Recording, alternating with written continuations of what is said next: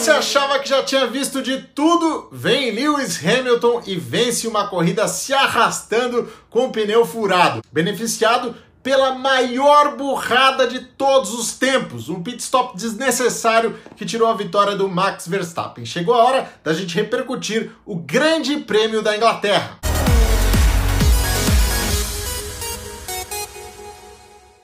Você já deve ter ouvido falar na tal da estrela de campeão, né? Quando dá tudo errado e o cara que é diferenciado, o cara fora de série, ou encontra uma saída, ou dá uma sorte desgraçada. Com Lewis Hamilton, a gente pode buscar essa história aí desde 2008, desde quando, naquela última curva em Interlagos, decisão do campeonato, ele pegou o time Glock se arrastando ali e assim ele conseguiu ganhar o campeonato, né? Então, um cara com muita estrela e que novamente brilhou nesse domingo no Grande Prêmio da Inglaterra, quando mesmo com um pneu furado na última volta, ele conseguiu cruzar a linha de chegada na frente dos adversários e vencer a corrida disputada em casa na pista de Silverstone. Esse é o primeiro capítulo dessa história. O segundo explica que ele conseguiu isso graças à maior burrada da história da Fórmula 1. Antes, deixa aí o seu like, já se inscreve no canal e vem fazer parte aqui do primeiro stint com a gente e ajudar a construir esse canal. Bom, vamos lá um pit stop inútil acabou tirando a vitória das mãos do Max Verstappen. Acho que só do jeito que eu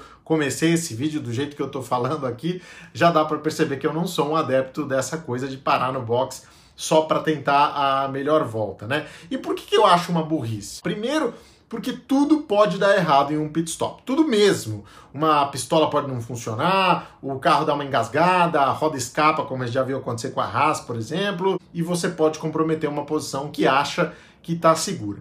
Depois, porque no caso do Verstappen, por exemplo, onde é que ele quer chegar com esse ponto extra? Vamos, vamos parar para pensar um pouco aqui. Ele está buscando o quê? Totalmente desnecessário em termos de campeonato. A Red Bull está sozinha aí nessa posição, né, nessa segunda posição, distante da Mercedes e distante das outras, e deixa claro que essa regra precisa ser revista, até porque uh, quem faz a melhor volta nem sempre mereceu essa melhor volta, né? É só um pneu macio com pouco combustível. Então você vai premiar isso, esse tipo de coisa. Então também dá para a gente dizer que é, dá uma varzeada aí no espetáculo e essa ponderação por parte das equipes é muito importante a respeito do preço que esse tipo de decisão pode cobrar. E você, o que, você acha? Deixa aí nos comentários para a gente trocar essa ideia. Mais um tópico aqui no primeiro stint, como não amar Kimi Raikkonen. Mais uma vez ele nos deu uma preciosidade via rádio. Eu recebi aqui no WhatsApp, quero dividir com vocês porque, meu, tá, tá simplesmente demais. Olha só, os engenheiros confundem ali durante o safety car se é para ele pra parar, se não é para ele parar. Tipo aquele ni, ni, ni, ni, ni, ni, ni, ni, lá do Hamilton na Alemanha. E o Kimi fica fulo da vida e solta isso aí que a gente vai ouvir agora. Stout, stout, stout, stout, stout. Yeah, it's so fucking late now, f sake. Copy, copy. Okay. There's no okay. way that it was a good thing to come in. Uh, Kimi Raikkonen, eu assistiria uma prova de 24 horas com você falando no rádio, viu, cara? Basicamente o engenheiro fala aí, ó, entra, depois ele fala, ó, fica, fica, e o Kimi responde, pô, cara, para de falar atrasado, né? Se decide aí. E aí ele muda de ideia no meio da bronca e fala, pera, era mesmo um bom momento para parar. Então esse é o Kimi Raikkonen. Nós te amamos, Kimi, nunca se aposente. Muita gente depois da corrida tentando lembrar de casos semelhantes, né, de pilotos que venceram ou tiveram bons desempenhos mesmo com problemas. Dá pra gente citar aí a vitória do Vitório Brambila na Áustria em 75, quando ele bateu na linha de chegada, debaixo de bastante chuva, né? E talvez o Gilles Villeneuve lá em Montreal em 1980 conseguiu terminar em terceiro lugar depois de andar com a asa desse jeito aí, tapando a visão dele. Algumas imagens que a gente colheu na internet agora há pouco. E ainda o Christian Fittipaldi na Itália em 93, lembram dessa? O Christian deu essa pirueta, esse duplo twist carpado e cruzou a linha de chegada desse jeito, depois de uma manobra controversa do companheiro de equipe, o Pierluigi Martini. Vamos para os destaques positivos da corrida? Eu vou chamar aqui a atenção para dois caras o primeiro deles é o Charles Leclerc, mais uma vez, um ritmo muito consistente, muito melhor do que se esperava por parte da Ferrari. Ele se recupera daquele fim de semana desastroso lá da Hungria com mais um pódio e andando muito, mas muito mais rápido do que o Sebastian Vettel. Tá ficando difícil de defender o Vettel, tá virando um tópico cansativo o piloto da Ferrari que vive o seu último ano na Ferrari.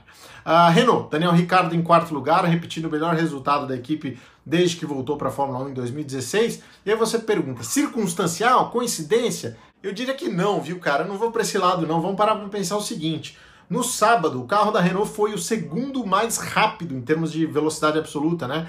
Chegando a 319,1 km por hora, tanto o Ocon quanto o Ricardo.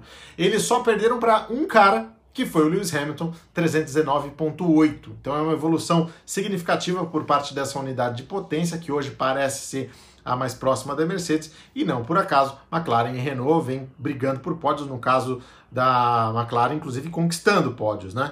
Destaque negativo, primeiro a Racing Point, que acabou enfrentando problemas aí e deixou o Hulk de fora da corrida. O cara definitivamente carrega a zica do pântano e eu desacreditei que ele acabou ficando fora de novo, né? Quem sabe assim também passa esse papo de primeiro pódio, primeiro pódio, que já deu também. Eu postei essa semana no Instagram até perguntando, poxa, que diferença faz se o Hulk for pro pódio ou não? Vai ser uma carreira melhor, pior?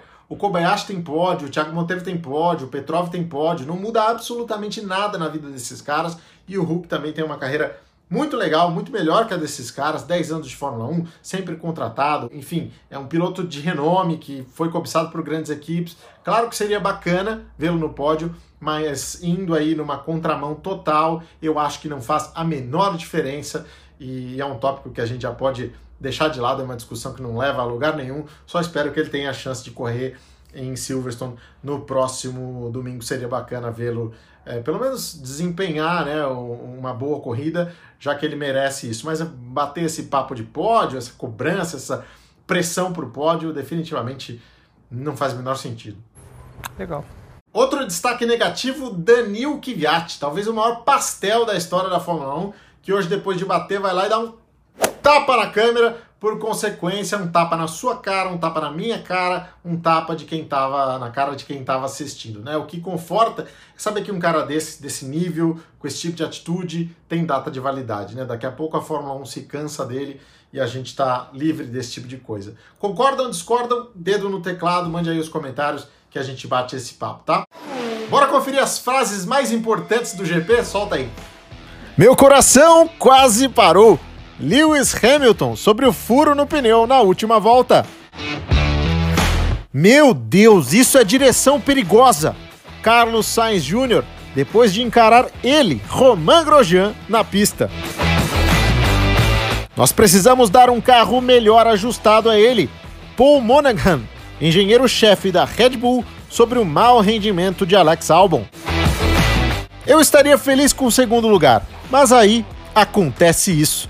Max Verstappen sobre a chance desperdiçada de vencer a corrida. Próximo Grande Prêmio é já nesse fim de semana, celebrando os 70 anos da Fórmula 1, lá mesmo em Silverstone. Deixa o seu like, já se inscreva, compartilhe, principalmente comente aí o que você achou, o que você discordou, o que você concorda e a gente vai batendo esse papo, vai repercutindo a corrida ao longo dessa semana, tá bom? É isso. O primeiro stint é sempre um jeito diferente de curtir Fórmula 1, um jeito novo de curtir Fórmula 1. Um abraço a vocês e a gente se vê durante a semana.